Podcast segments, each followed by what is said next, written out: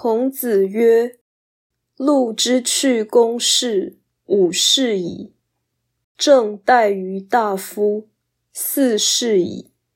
故夫三桓之子孙，为矣。”孔子说，现在距离诸侯专政时期已经五代了，政权沦于大夫手中已经四代了。所以，鲁国三桓的子孙已经视为了。